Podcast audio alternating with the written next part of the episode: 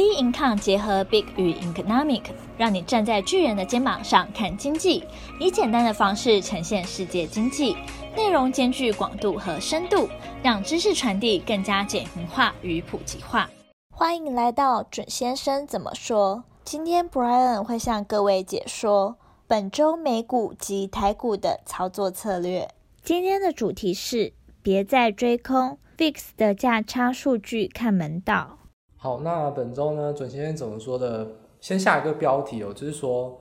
很明确，就是说，其实我建议大家不要再追空了。那从 VIX 的价差可以不只是现货价的 VIX，那可以从 VIX 的一些延伸数据去看出门道。也就是说，如果当然这个星期的这个急跌，如果你是刚好站在空方的话，那当然应该是获利很多。那在这个现阶段呢，展望到下一周，我认为这个时间点就有没有续空的空间，我认为要可以观望一下，不认为会有。就这么容易的持续往下跌的一个空间哦，所以说对于未来下一周研判呢，呃，当然目前美股走势非常分歧哦，像是道琼是非常弱势，已经到年线。那如果是道琼的话，那接下来呢，像是周五晚间开盘，那年线的反压就会是一个后续方向的决定，因为目前期货已经是跌破了，那录音的时间点期货已经跌破了，如果进一步的回升之后呢，会不会碰到年线再度反压？那当然就就会是后续方向的影响点。我还是提醒大家，就是说目前美股像是呃纳斯达克指数，诶先前是比较抗跌，那不过苹果财报公布之后呢，诶期货反而是跌得更多。那像费城半导体指数呢，就非常非常强势哦，那就是比其他美股都还要抗跌非常多。所以这方面大家可能就要特别去关注这三个市场，没有办法用一个联动的方法去看哦，因为这是一个比较分歧的一个走势。好，那以整体美股的情势来讲呢，那第一点为什么认为说不要再追空了？因为这一波下跌呢，很多新闻的理由会认为是疫情的新增确诊人数创新高，那确实如此。像法国、德国或是美国等等，也都是新增确诊人数创新高，去把它当做一个股市目前下跌的理由。那实质上，我想还是认为是一个选战前的焦虑，或是说不确定性。那不确定性的话，当然会带来就是说避险的多杀多，因为如果是散户或一般投资人，那就是卖股，那就是维持现金。那如果是法人法人的话，它的股票不会很多，那大家还是要做砍仓的动作，这也是一种避险的卖压或卖盘。所以准先生认为说，大选其实四年一次啊，那当然都会有一些避险的卖盘卖卖压出现，因为就是这个赌场在这边，那你不玩可以走人嘛，也没有人规定你一定要赌，所以当然会有一些人就在此就先行出场。那不过更加考量是说，今年恐慌程度为什么会比前几年更夸张呢？这个急跌幅度。不太像是平常美股的状况，那这个已经不太像是一个避险卖压的状况。那为什么呢？主要来自于说，今年恐慌的地方在于不可评估的地方太多了，不是针对于呃民调的可信度，就是说谁会当选这个无法评估，是针对于任何数据都让这个状况很混乱，尤其是提前投票比率已经飙升到非常高。那以目前就是统计数据来看的话，提前投票就是各州的比例。已经到达二零一六总选票的五十五趴以上，就是说提前投票已经比二零一六的票已经高过五十五趴。那当然，提前投票对于提前投票这个对比来说，已经是二零一六年还没有截止，已经是二零一六年的一百四十五趴，就是说已经超过四十五趴。所以说今年提前投票比率是非常高，也高得很夸张。那这个投票率很有可能就跟今年台湾在一月一样，很可能是一个近年来新高的一个水准。好，所以这个到底。无法评估的地方在哪边呢？第一点就是说，川普在先前的时候，那连任不顺，民调拉锯就已经有立下一个标杆，立下一个旗，他就说他怀疑邮寄投票的一个就是风险，或者说造假一个可能性。所以当然，提前投票越越多的话，那所谓的 mail-in vote 就是邮寄投票，当然也会随之增加，因为它是包含在那里面的。所以这当然是有一个不确定因素。那第二点就是说，因为 COVID-19 到目前刚好。在投票这个时间点，刚好是美国第二波爆发一些创新高的时候，所以很多人会选择避免群聚，就是不在那一天急着去投票。那除了邮寄投票以外，其实也有一种是你到现场去投票，或者说你把你的邮寄投票交到投票所去，那这也是一种提前投票。所以说，这是造成提前投票比例升高跟原因，但是疫情的关系。所以说，整体来看，不管说民调有没有造假与否，那重点是说。估计胜选对象的模型，这个已经非常摇摇欲坠，因为这个完全是跟以前完全不一样，从来没有这么多提前投票的一个比率过。以台湾来说的话，那很多像网络上论坛，天天都紧盯着一些摇摆州的提前投票数据，因为有些摇摆州会公布登记党的选民人数，就是说他可以从到底共和党比较多还是民党比较多，可以从中去做一些推敲。不过我认为这都已经有很大一个问题了，因为大家都认为民主党的提前投票比例会高，但事实上来说，如果从全美国来看的话，提前投票比例飙到这种程度，很大一部分的共和党支持人应该也被逼出来了。所以说，这跟前几年模型就不太一样了。尤其是大家知道，呃，目前来看啊，就是相对于二零一六的总选票来说，哪一个州的提前投票比例最高呢？是德州，是共和党大票仓，已经超过八十趴以上。所以说，德州这个票仓来说，当然是共和党是占比较优势的。那当然今年会有一些拉锯的情况。所以说，这种情况还能说是呃共和党的人都不提前出来投票，反而是民主党吗？其实我相信。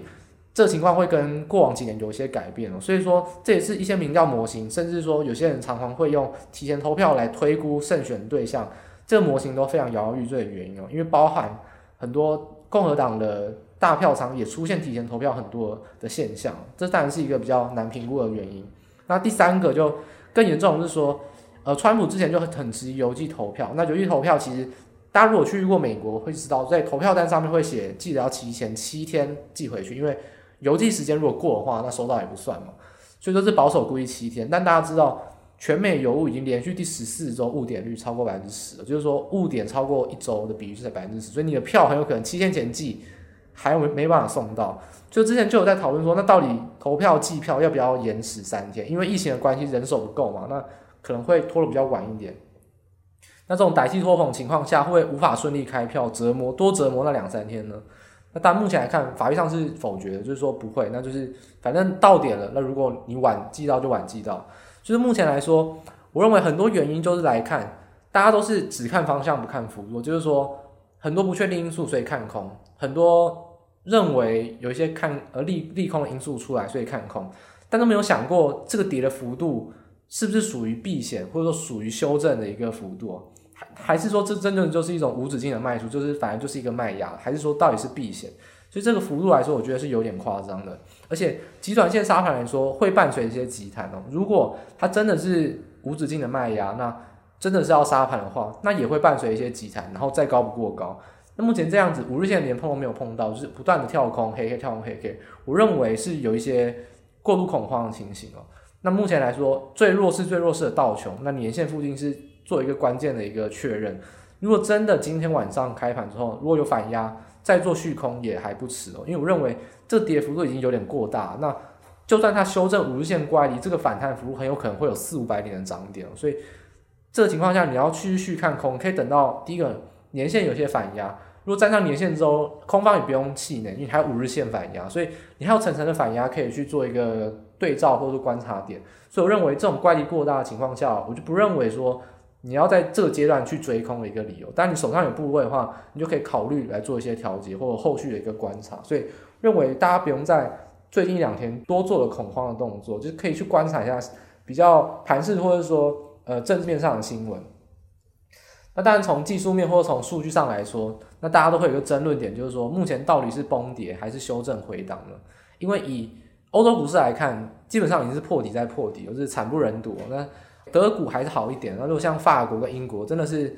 呃，就是惨不忍睹，根本跟之前疫情爆发其实是有就是差不多的情况。但美股还是相对而言，第一个美股涨比较多，所以当然它回档空间也可以比较大。纵使是最弱势的道琼，刚刚有提到还在年线之上做一个挣扎。那从 VIX 指数来看，那就无论如何，我们就针对于说整个市场来看，到底恐慌指数或者说看空的这个指数到底有多高呢？那大家可能一般市面上都常看到，就是说看 VIX 的指数，就是指现货价，那这是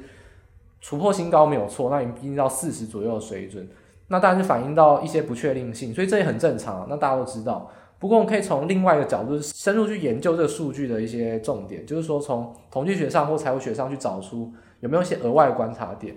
那就从 Turn Structure，就是从期限结构做出发。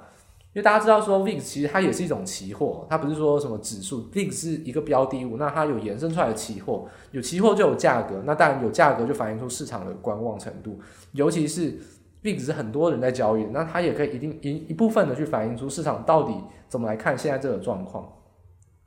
所以说目前来看，当然 VIX 往上拉高，绝对会造成 degradation，就是说，呃，越远越的是越低，那越近越越高，那现货价最高，就是一个负斜率的一个走势。那当然反映就是说，VIX 当然是现货最敏感，因为你马上就要发生恐慌危机，所以当然是最敏感、变动最剧烈的，所以造成急速飙高。所以说 VIX 指标就是现货指标，其实只能看作是一个联动指标，并不够快速，或者说可以去做预测。因为以现在来说的话，现货价差不多在三十八到四十左右，那近月的话就可能三十六、三十四，一路往三十以下这样子去做一个，就顺势往下跌一个水准。但如果我们用统计学上来计算出的话，我们可以将不是现货价，我们去计算近月或远月，就是说，呃，把十一月期货跟十二月期货。VIX 的期货价去相减，然后再把第四个月，就是说二月期货跟明年五月期货去做相减，那可以发现正逆价差的关系呢，就不再是只是单纯的正逆价差，会出现到底影响的程度多深，那到底影响的程度多剧烈。所以说以这个数据来看的话，就建议大家可以直接去看，如果你今天晚上去看的话，就看十二月的 VIX 期货减十一月的 VIX 期货跟。呃，明年五月的 VIX 期货减明年二月 VIX 期货，就第七跟第四个月的价差，如果他们出现呃死亡交叉的话，那真正崩跌才比较有可能来临。所以说，大家如果这地方比较就是数据上会比较多数字不清楚的话，可以去看我们粉钻的内文，或者说直接去看 VIXCentral.com，那它上面的图表就跟这边呈现的一模一样的。这边举例跟大家讲，从三月那一段时间崩跌，那 VIX 当然是飙高到非常高，从那段期间其实。呃，蓝线就是近月跟次月的价差，死亡交叉确实是很好抓到一个就是崩跌的一个水准，而且更重要是，而且它提前反映了黄金交叉，所以说它如果出现低档黄金交叉，也确实是崩跌止跌的一个讯号。所以这边可以告诉大家，就是说，如果你现在要看崩跌的讯号，可以从这个比较延伸的一个 VIX 的数据来看，甚至是说，如果真的崩跌的话，到底有没有止跌讯号，你也可以从 VIX 的这个。数据来看，会远比只看 VIX 现货，或者说只看一些新闻消息面来的更让你有实质上的参考，也不会让你有一些人性上的犹豫，就直接有一些数据上的对应，会是一个帮助你在比较恐慌或者说心里面比较呃摇摆不定的情况下，有一个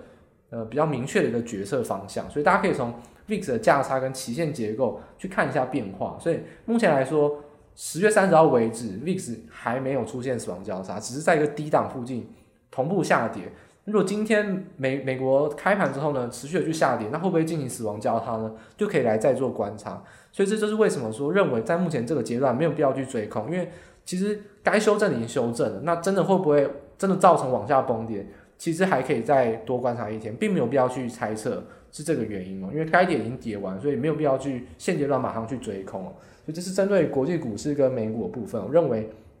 呃，恐慌或者说避险虽然是真的，但是已经有点过度恐慌，就是说已经到一个超跌的水准了。所以这个地方可能大家比较注意哦，就是做空的朋友可能就是如果手上有空的话，可以续报，但是可能要观察一下出场点。那让做多朋友的话，也不用这么信心的气馁，就是可以马上去找一些机会来做进场，是有可能的。就观察后续的一些变化。好，那接下来就是谈呃台股的部分了。那说实话呢，台股到底有没有下跌理由？其实。简单来说，只能找一个理由，就是跟随着美股或跟随着国际形势做联动。因为毕竟我们跟美国之间的大品牌，就是说像是 Apple，或者说像是可能像是 Google 等等，也都有一些供应链关系。又或者是说，呃，台美之间的政治交政治的一些交换，或者政治的情势也很紧密，所以跟随着美股下跌。否则，说实话，台股在目前真的是没有什么个别市场利空在这个地方出现，就是说台湾。没有一个真正说造成台湾下跌的理由，所以真的是从疫情、从经济、从政治面上都没有什么太多的理由可以去寻找，所以还是以国际盘是影响为主。那所以先从技术面来看，那台股到底有没有技术面止跌一个立足点？就是说，毕竟我们既然要跟随美股，那但是我们跟美国有时差，所以美国会先开盘，然后收盘，再换台股开盘收盘。那到底我们会不会跟随着美股，或者说？就算只看美股，那我们从台股就是比较实质来看，台股有没有一些实际上技术技术面上的一个参考点？就是先谈到，就是说，那我们上周所预期就是说，诶，盘中零股交易会是一个观察点。不过，基本上这是一场不公平的决斗，因为盘是影响太多，那根本没有人在理盘中零股不零股。大家知道，新闻第一天礼拜一还要在讲说，啊，今天盘中零股第一笔出现了什么？台积电交易多少股？然后什么敦泰，诶，既然是交易的特别多什么的，好像跟大家想太一样等等。大家发现二礼拜星期二到星期五，没有人在谈盘中零股交易了。那甚至很多券商什么盘中零股交易下杀到一元手续费等等，说哎这种可以来报道一些讯息，好像也不太受到瞩目，就是因为盘势真的是跌得太夸张，所以盘中零股交易根本不是一个战场。所以这方面高价股筹码变化呢，认为不是一个太大的观察点。那这可能就等到后续才能做观察。所以中长线上到底这个制度会不会有影响？其实目前来说是没有办法看出一个端倪，就是说。嗯，这是盘势影响，所以没办法去找到一个观察点啊。这是当然就先跳过，因为这是一个突发利空影响，没有没有办法。所以再回到就是说，那目前急跌的状况下，到底要怎么来看台股呢？就是从涨跌加速差就腾落指标来看的话，无论是上市市场、上柜市场，甚至是准先生爱用零零五零特化腾落指标，全面反腐就通杀。那以最近两天就跌的比较多来说的话。像是加权市场的话，大概是负四百六十四跟负六百三十六，那是非常非常夸张。那零零五年的话，像昨天是负五十哦，就曾经是没有一档上涨，全数下跌。那当然最后是负四十四。那今天好一点，负二十八，都是还是很明显的全面翻覆啊。所以不只是杀指数，也杀中小，就是等于说比较多投机资金也在这地方做避险，甚至有展开一些融资断头的情况。所以说回应到九月的情况，这其实就是一个考古题，就是说。美股又来了，美股又急跌了，那我们又跟随着美股去做联动，然后呢，一样每天都有盘中下影线，只是说到底，呃，外资跟投信要不要杀尾盘而已。那有杀尾盘就像，呃，没有杀尾盘就像昨天，那有留下影线。那今像今天杀尾盘就没有留下影线，但重点就是说政府都还在救市，每天都是可能九点十点准时去救市，所以说跟到九月是一模一样的情况，这是考古题没有错，就是说政府救市之后呢。到底谁会先来抢低布局？就是说，像九月的时候，也是会有外资先找到布局一个时间点。我们九月的时候拆底成功，就是发现到外资已经在跟随着政府去做救市。所以说，以后续的观察要点来说，我们就跟随着九月这样子一个观察指标来看，会建议大家有四个观察指标。就是说，因为我们目前是跟随着美股做联动，所以还是一样。所有的指数、台指期都要看连续盘，因为跟随着美股就要看连续盘，不要再看日盘了。对，看连续盘。那连续盘如果出现日 K 的高过高、低不过低的话，那一样就会是一个比较止稳的一个指标。所以目前来说，短线上是难的，因为今天这个长黑 K 太长了，所以说要高过高是不太可能。然后呃，夜盘已经开盘了，所以已经低过低了。不过目前是上涨，所以说这一点呢，暂时来说可能要等到礼拜一咯。那台积电呢，领先止跌，目前来说台积电没有破底，而且台积电算是比台股更领先跌哦，就是它台积电其实压盘压的比较严重，已经逼近到它上升趋势线的一个位置，就是四百二十七点五元。所以说，如果在这之上没有跌破的话，其实大盘来说，这个龙头全指股或者说操纵指数的这个要角，其实都还没有真的跌破空间。所以四百二十七点五元哦，这个是一个关键的价位，台积电的一个观察指标。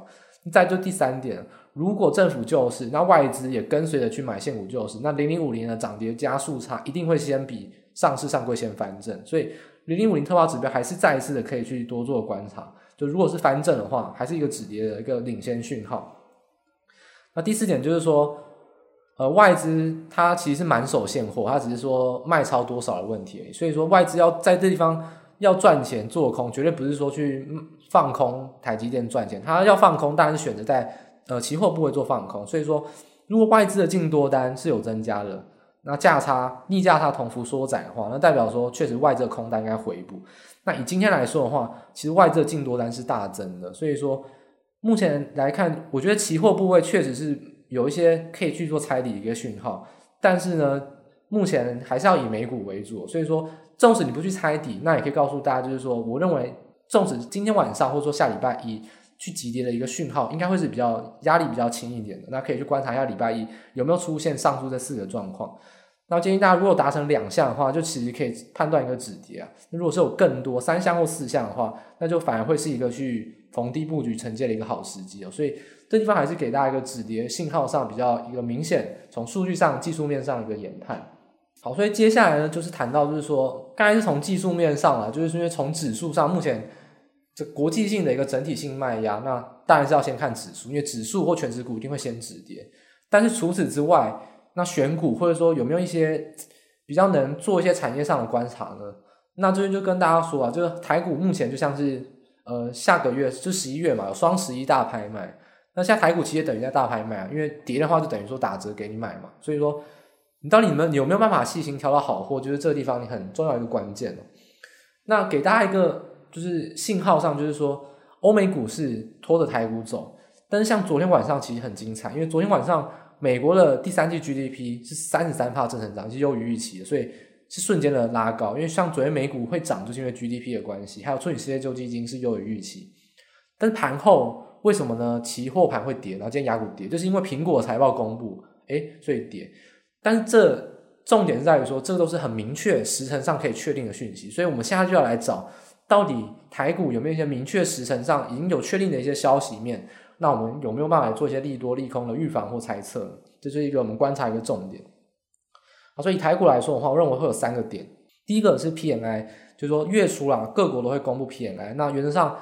台湾大家身处在台湾，应该都很明显的感受到，基本上疫情是真的是没有什么太大影响，除了要戴口罩以外。工作上绝对是没有什么太大的影响，那消费上还是会有一些疑虑，没有错。所以 PMI 是制造业指数，那但还是观察于，由于台股是以工业制造为一个核心，科技业制造为核心，PMI 如果是有维持甚至是往上涨的话，那当然这还是会对于台股基本面会有一个很大的优势。所以月初就下礼拜一会公布 PMI 的数据，那再关注到就是说十月营收成长数据，那这一点很重要，原因就是因为尤其要观察 iPhone 供应链的营收变化，因为。去年 iPhone 是应该说每年啦，iPhone 都习惯在九月底去做发行新机，那正式上市大概也在九月底附近，所以就是说，呃，提前拉货一定从九月就会反映出营收了。那今年呢，因为是延迟到十月，所以说很明显你可以让看到最明显最明显就从 EMS 代工厂，甚至是从 PCB 的一些供应链，九月跟去年九月比都大幅年减，就是因为。这个拉货潮递延一个月，所以没有办法像去年一样，因为往往九月都会飙高，十月都会飙高。那现在这个情况就是说，确定 iPhone 十二已经上市了，那大家也拿到 iPhone 十二，那十月营收跟去年的九月来比，就会是一个观察重点。因为去年九月跟今年十月相对也是一个同样的机期，就是说发表 iPhone 新机的第一个月，那这个拉货潮就会是一个可以可以比较的一个衡量点，所以可以观察说十月营收公布。尤其是 iPhone 供应链，无论是从 PCB 或者从代工厂，甚至从电子的被动零组件，甚至是从呃，我们从从机壳等等一些标一些一些标的，都可以来看十月营收到底有没有跟去年九月比是好的。所以这就是一个大家可以观察一个指标。那再就是说，呃，目前来看，大家到对于 iPhone 到底会卖的好或不好呢？呃，其实准确来说，很多网络上消息都已经传出，就是说。在中国跟台湾已经提前开始折价，就是说 iPhone 十二已经开始在降价出售，就是说这个新机的蜜月期很短。那其实首先认为，第一个是考量到五 G 电信比较结合不上的问题，就是说目前五 G 电信在中国跟台湾都没有办法真正的派上用场，所以这个手机确实来说对于台湾没有什么太大的用处，因为它实质上除了通讯的硬体以外，其实根本没有什么太大的升级，所以这确实是会是一个隐忧，就是说到底有没有必要买 iPhone 十二？我认为这并不是苹果的错，也不是品牌忠诚度，是因为五 G 电信很衔接不上的问题。但是我认为应该还是会很旺盛，原因是因为第一个换机潮刚好对应到上一代的换机，应该是 i 六，就是 iPhone 六是一个简单来说应该是 iPhone 系列的最后的荣光了。就是说目前来看，iPhone 最好最好应该是 iPhone 六，但是已经要到换机潮，因为很多软体也不支援了，所以应该会有换机潮出现。再就是说，华为顶尖的，就是高阶的一些手机会有一些转单效应，所以我认为新机的需求在中国跟台湾，尤其这两地其实都没有什么经济面上的一些利空影响，那应该会有一些换机潮出现了。所以我认为这方面我还是有些迟疑的，不认为 iPhone 十二真的会卖做不好，所以建议大家还是可以先从营收状况跟实际上大家可以去观察，呃，你的朋友有没有拿 iPhone 十二，或者说市面上有没有看到来。来比较，我认为没有这么看空。iPhone 十二的销量数据以中国台湾来比，应该没有这么看空。但欧美的话就会跟随到疫情，应该是会会有一些影响是没有错。就是跟苹果财报来讲是有些分歧，因为苹果财报是比较看衰说大中华市场，但我反而认为大中华市场反而是会比较持稳的标的，尤其是在 iPhone 十二的销量这一块。好，所以这十月营收成长的话，可以特别关注电子股，尤其是苹果供应链的状况。那第三个可以观察，就是说生技制药一些讯息，因为跟随疫情状况，其实有很多我们说疫苗的一些研发进度，甚至是一些药物研发进度，在现在这个阶段就再度浮上台面，因为资金又往防疫类股去做集中，而且可以给大家一些标的，就是说像四七四三的合一发行 GDR，哎，发行价一通过是两两百九十二块，是折价的，所以马上呢，哎就下跌了。哎，确实有一些资金的反应。再来就是说，像韩国的一些全职生技股，像 Celltrion，Celltrion 是呃上这个礼拜的时候说通过一些快筛试剂给美国确认通过。那 Celltrion 当天其实韩国股市就跟台股或美股一样都下跌，但 Celltrion 当天是大涨九趴。大家知道 Celltrion 是韩国第五大权值股哦。那还有三星生物，当天也是上涨四趴。三星生物是韩国第四大权值股，所以说生技类股在现阶段是有办法去逆于盘势的。只要有消息面，就有办法去逆于盘势。所以说这个生技制药讯息，大家如果习惯做防疫类股的人，可以去多看一下。你关系的一你所爱好或者说你熟悉的一些防疫类股有没有近期公布法说会，甚至说解盲讯息，甚至说它出货进度有没有在近期会有一些讯息，就可以关注去做切入，因为这地方确实是国际上不不只是台湾，国际上的投机资金也很去做琢磨的标的，要买一些逆于盘势或抗跌的标的，生技类股也会是一个近期可以切入一个时间点这样子。好，所以类股族群来说啊，如果多单进场就是符合到我们第一点谈的。那四项，如果真的有符合两呃三项以上，可以做多单的进场去做逢低承接的话，那会建议大家可以去承接一些生技类股，还有苹苹果供应链，因为代表说这状况确实警报是解除了，那当然就可以去做一些叠升的一些低基期的一些承接，那你的成本是压的比较低。那再就是空单进场条件的话，以台股来说，离五日线的乖离真的太大，会建议大家确认的往上碰到季线反压，或者碰到五日线反压。再往一些中小型电子股做空单进场就好，因为目前来说这个级别的乖离过乖离的程度非常大，我认为在这情况有点去追空了。尤其是说，纵使你去看到呃台指呃台湾的加权股市前面两次波段低点是一模一样的，就在差不多一万两千两百点附近。那说你去猜测会跌到这个地方，但底下半年线已经是一路上升，已经到了这个之上了，所以说半年线有可能马上会有支撑。那这情况下的话，我认为大家就可以要去衡量一下这个幅度到底够不够你去做空单进场。因为如果你在这个礼拜没有做放空的话，其实现在做进场会有一点点过晚了。因为你要考量的是说，如果你放空第一波的呃短线 V 型的反弹，有可能会有轧空的风险。所以说，这情况下大家衡量一下。诶，你的放空的标的是不是够高？基期如果过高的话，但还是可以做放空。但相当多的个股其实都跟随盘势下杀，就像我们刚才说，其实是通杀温泉持股或中小型个股。那通杀的情况下，比较多的个股都已经比较没有空单进场的空间，所以大家就要衡量一下，就不建议大家去做马上立即的一个追空了。这是目前针对于台股的一个研判。准先生怎么说？就到这边结束。喜欢我们的内容，可以订阅。有任何问题，欢迎到我们的脸书专业以及我们的 Instagram 与我们做交流。我们的 IG 账号是 Be In Con 点 IG。我们下期见。